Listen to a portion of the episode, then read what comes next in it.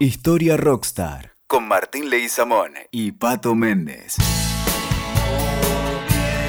Estamos con el amigo, con el profesor eh, Martín Leguizamón.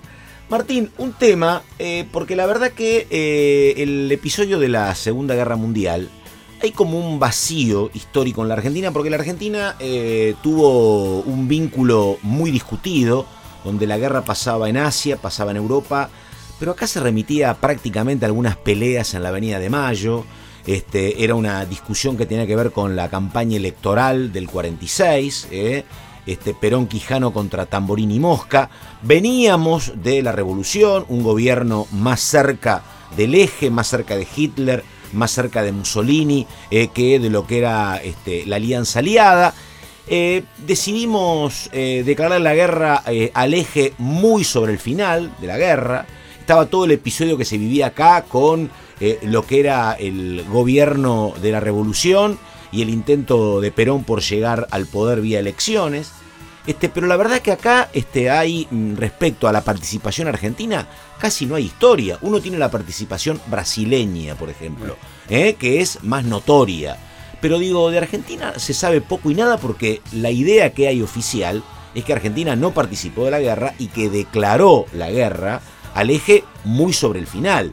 ¿Hay una historia detrás? Hay siempre una historia. Sí. Siempre una historia, Pato. Pero digo, institucional o aislada, con protagonistas casi privados, ¿cómo es? Mira, en el contexto que vos decías, no podemos olvidarnos primero de citar la, Primera Guerra Mundial, donde tenemos el famoso cóndor de La Rioja, que era Vicente Almonacid. Almonacid. Sí, me contaste. ¿Te acordás? que está tatuado en el arco del triunfo, ¿no? Es el héroe ¿cómo te podría decir? Romántico, que desde La Rioja termina convenciendo a uno de los a la hermana de uno de los Eiffel para poder volar allá y termina siendo héroe de guerra, de escuadrón. Entonces, tradicionalmente nosotros tenemos pilotos eh, gloriosos, ¿no? Sí. Sabemos eh, el arte. Que después termina o se sucede con los héroes de Malvinas. Claro, En la Fuerza justamente eso. Tenemos esos pilotos que terminan siendo como granaderos del aire, como les gustaba decir a algunos personajes de ese momento. Bueno, en la Segunda Guerra Mundial tenemos el periodo de 1939 al 45, donde Argentina está floja de papeles. Claro. Sabes perfectamente. Tenemos Justo, Ortiz, Castillo. Bueno, eh, más cerca ideológicamente del eje. Del eje, efectivamente. Es la época donde el ejército, por ejemplo, se arma con eh, mucha producción alemana. Por claro, ejemplo. fíjate, los uniformes eran. Uniformes, efectivamente. Los uniformes, los cascos, las insignias eran muy, muy de Hay grandes actos nazis en el Luna Park en ese momento. Están los famosos pogrones en la calle Corrientes contra la comunidad judía. Y vemos cómo eh, esa democracia que en Argentina estaba floja de papeles, eh, se niega un poco a lo que estaba pasando en Europa. fíjate, eh, hemos hablado de cómics como Capitán América, como Iron Man, como las fábricas Stark, que desde las historietas empieza a hacer una propaganda anti el eje, ante Hitler, anti Hirohito y ante Mussolini, ¿no? De esa, esa canción que iban cantando los soldados, los tres malditos mosquitos. Acá parece que esos mosquitos no picaban. No, no, no, no. Y que la guerra la veíamos muy de lejos, ¿no? Eh, bueno, justamente. Bueno, perdóname. Es más, yo creo que parte de esa cuestión, de esa prescindencia, eh, no sé si es el eje, pero Perón inmediatamente habla de tercera posición, ¿no? Después de la A este, Segunda Guerra Mundial. Es como una característica central de su política exterior, ¿no? Y de hecho, eh, en cierto modo, Perón criticaba a Brasil por haber mandado a los muchachos a la, guerra, ¿no? Esa idea de ni yanquis ni marxistas peronistas. Exactamente. ¿no? Y los acuerdos con Nasser, buscando un tercer camino, efectivamente. Bueno, entonces en ese contexto vemos cómo había una sociedad porteña, argentina, que sí miraba lo que estaba pasando en Europa. Y había, no nos olvidemos que dentro de las inmigraciones eh, llegaron muchos ingleses, muchos suecos, muchos irlandeses. De hecho, vinieron también ingleses a partir de la formación del Estado Nacional a poner su capital para ferrocarriles, para tranvías, etc. La historia de los frigoríficos, ¿no? Los frigoríficos más norteamericanos, ¿no? Sí. Y bueno, a partir de ese momento hay una comunidad de hijos de inmigrantes sajones, se podría decir, y europeos,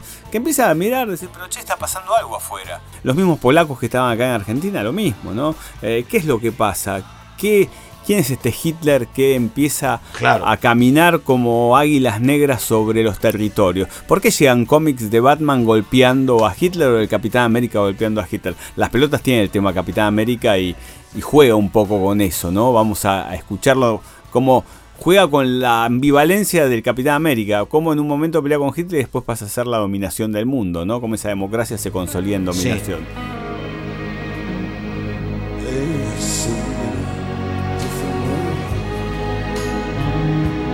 Pero bueno, vamos a lo que pasaba en Argentina. Eh, llegaban corrientes europeas de llamados a las armas, ese Brothers in Arms que decían los Dire Straits, eh, juega un poco con eso. ¿Quién va a ir a pelear? ¿Cómo vamos a pelear? Por acá llegaban muchos europeos, europeos occidentales y orientales, escapando de la guerra. Claro, obviamente. Para ir de acá hacia la guerra. Me estoy acordando de Miguel Neidorf, por ejemplo. por ejemplo. Efectivamente, por ejemplo. Sí, sí, sí. Pero bueno, estos hijos de. o nietos que habían. Nietos hay, sí. De aquellos que habían peleado en la Primera Guerra Mundial. Claro. Eh, tenían ganas de, librar, ¿no? De, de ver qué pasaba. Y en esta comunidad hubo 5.000 argentinos que viajaron. ¿5.000? Fueron 5.000 argentinos. 5.000 argentinos que viajaron de diferentes formas, ¿no? Algunos fueron en barcos, famosa esa zarpada en, en el puerto de Buenos Aires con banderas que decían como defendamos la democracia del mundo, defendamos la libertad, liquidemos a Hitler, vayamos a pelear por la tierra de nuestros abuelos, por ejemplo. ¿no? Porque mientras tanto en paralelo venía el copamiento por parte de Hitler de primero Europa Oriental, después intenta acercarse a, bueno, Copa Francia, por supuesto. Entra Francia. Exactamente. Entra Francia. París, efectivamente, claro. París, bombardea. a el descendiente de franceses con París ocupada, claro.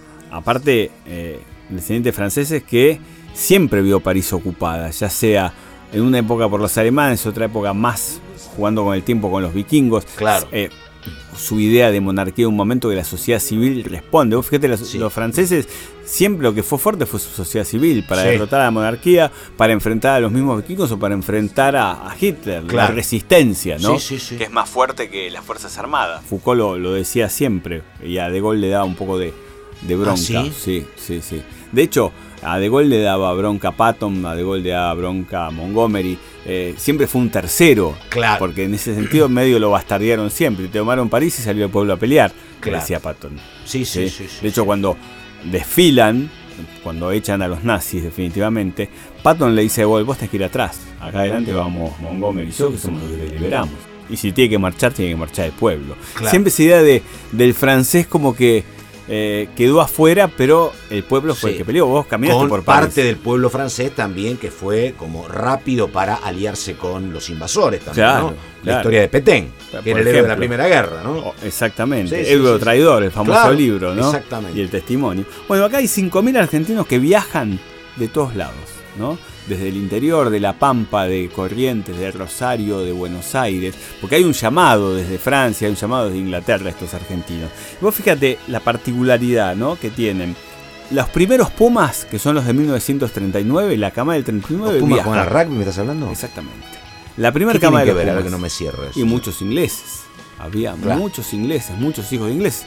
No te olvides que los primeros clubes de rugby son ingleses y juegan en colegios ingleses. Sí, Buenos Aires Rugby and Cricket. Habíamos hablado con vos del equipo de Rosario. Sí. Que te acordás cómo Hoy se llamaba. es Atlético del Rosario. Pero ¿cómo se llamaba? Hewell. ¿Cómo era? Tiene un nombre medio. Plaza Hewell. Plaza Hewell. Exactamente. Bueno, en Plaza Hewell fueron varios también, ¿no? Entonces vemos como muchos hijos. Old Georgian es otro equipo de rugby. Bueno, el San George también. Sí, sí, sí. Eh, el primer Herlick. Claro, Harlingham, exactamente, sí. Bueno, la primera camada de, de Newman eh, son de, eh, descendientes de irlandeses. Entonces vemos eh, cómo, esas, esos colegios, cómo esos grupos o esas minorías empiezan a, entender lo que es el llamado de las armas. Empiezan a ver por qué no peleamos.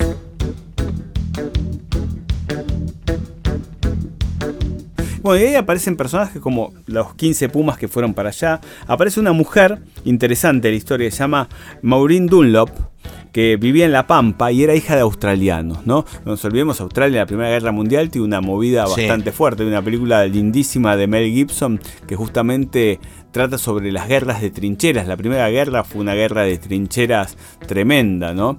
Y Australia estuvo muy metida. Y una reciente colonia británica, absolutamente. Bueno, los, australianos decían, nos mandaron a pelear con los turcos y nos, nos destruyeron. Claro. Galípoli se llama la, la película. Vale, la pena verla. Bueno, Maureen Dunlop es descendiente de estos hombres que pelearon en Galípoli. Es argentina. Eh, es hincha de Vélez, o era hincha de Vélez, porque el abuelo, y ahí está el dato, el abuelo de ella había trabajado mucho tiempo en los primeros ferrocarriles. Nos olvidemos la generación de 1857 de Hierro Negro, está formada por ingleses, por Alan John, Alan Percourt, y, los que traen los ferrocarriles, uno es Dalmacio Vélez Claro. El padre de Mauricio López había trabajado con Dalmacio y había visto también crecer. El suegro de Sarmiento. Ese club. Y se habían dicho, exactamente. Claro. Y se habían dicho hinchas de Vélez De hecho, ella es muy fanática de Vélez Ella es una de las primeras pilotos civiles que hay en Argentina. Y decide ir a defender la libertad, ¿no? Ir a defender la libertad y termina siendo una de las primeras mujeres que instruye pilotos en, Inglaterra. que permite instruir pilotos. la historia es, es maravillosa, ella de La Pampa vuela a Buenos Aires y Buenos Aires vuela a Inglaterra. Eh, conoce a varios de los Pumas que pelean. De hecho, este grupo argentino se fortalece, ¿no? Se van conociendo todos. Pensá que van a pelear en Birmania, en Egipto, en Holanda, en Francia. Y varias de las mujeres eran la resistencia de la sociedad civil a los bombardeos en Londres, ¿no? Que de hecho, Agatha Christie era la que nucleaba a estas mujeres para defender a la sociedad civil en Londres. De hecho, Agatha Christie se hace muy amiga de Maureen Dunlop.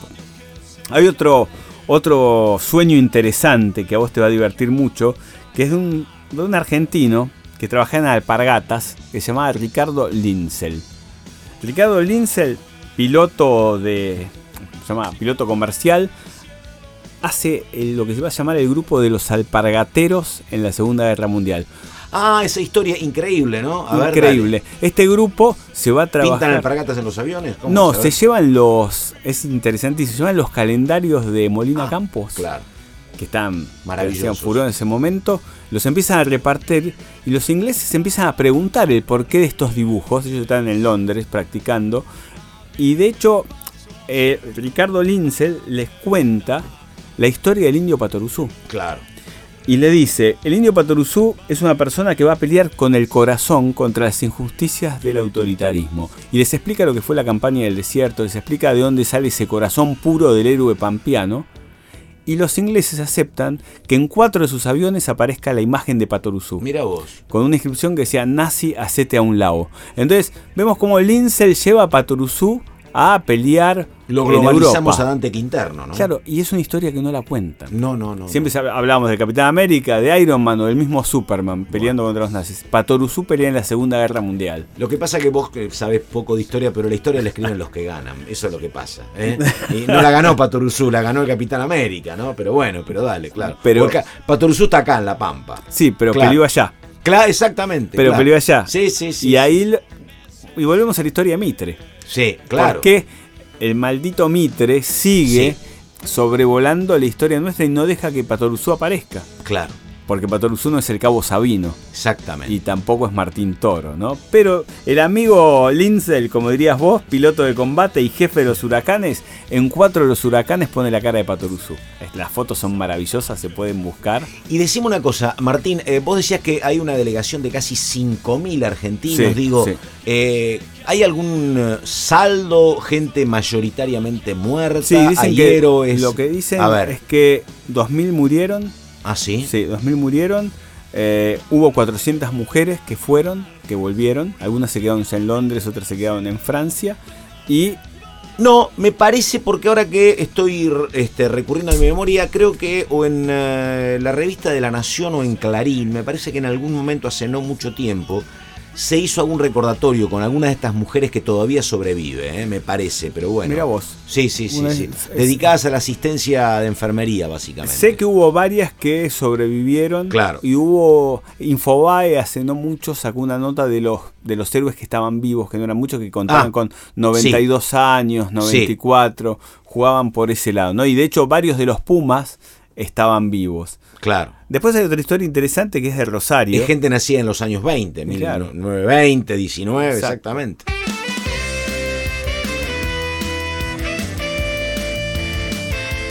Otros datos interesantes es el de Luis Horacio Fortín, que era un hombre que había nacido en Lanús, eh, le gustaba mucho el fútbol, hincha de boca, pero que se va a Rosario porque los padres los trasladan a, Rosario y ahí empieza a jugar en el, en Plaza Hewell. Claro. Bueno, él estudia economía en la UBA, él vuelve a Buenos Aires, estudia economía en la UBA, se recibe, hace el curso de piloto civil eh, era un chico, no tenía más de 21 años, ¿no? Y cuando viene el comité de De Gaulle, que empezaban a llamar los porteños para pelear contra la ocupación nazi, lo que decían eran que aquellos que vayan tenían, tenían que tener autorización de los padres. Claro. Obviamente, si Fortín le preguntaba al padre si lo dejaba ir, le iba a decir que no. Y ahí eh, la barrera eran los 21 años, que era mucho más inexorable, que ahora no eran 18, eran 21. Eran 21. Y Fortín no le va a decir al padre que necesita su firma, porque si no el padre se le iba a negar. Pero busca a un peón de Plaza Hewell para que le falsifique la firma del padre. Mira vos. Este peón le falsifica la firma del padre, él va y le dice, papá me enrolé, me voy a ir. El padre le dice, bueno, estás en todo tu derecho, sé que no me gustaría que vayas, pero si el deber te llama, vas para ahí. Y es el primer argentino que desembarca en Normandía. Mira vos. O sea, de Plaza Hewell a Normandía. Batalla decisiva. batalla decisiva para el final de la el desembarco en Normandía. En Normandía. Y de hecho sobrevive. Eh, después recorre Europa y vuelve a la Argentina. ¿no? Estas historias, como siempre decimos, la Segunda Guerra Mundial tiene historias magníficas. Tiene eh, la idea, como dice Callejeros, de vencer lo imposible.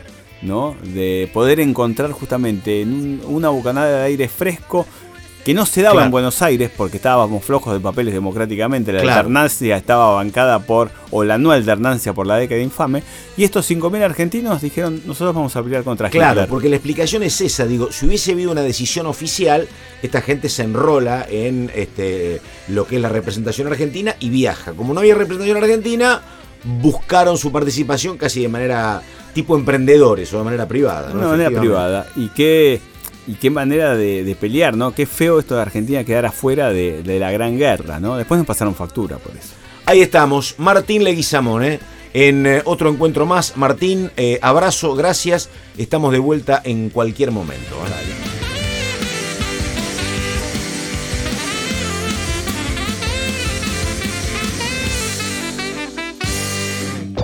Escuchaste Historia Rockstar con Martín Leguizamón y Pato Méndez. WeToker. Sumamos las partes.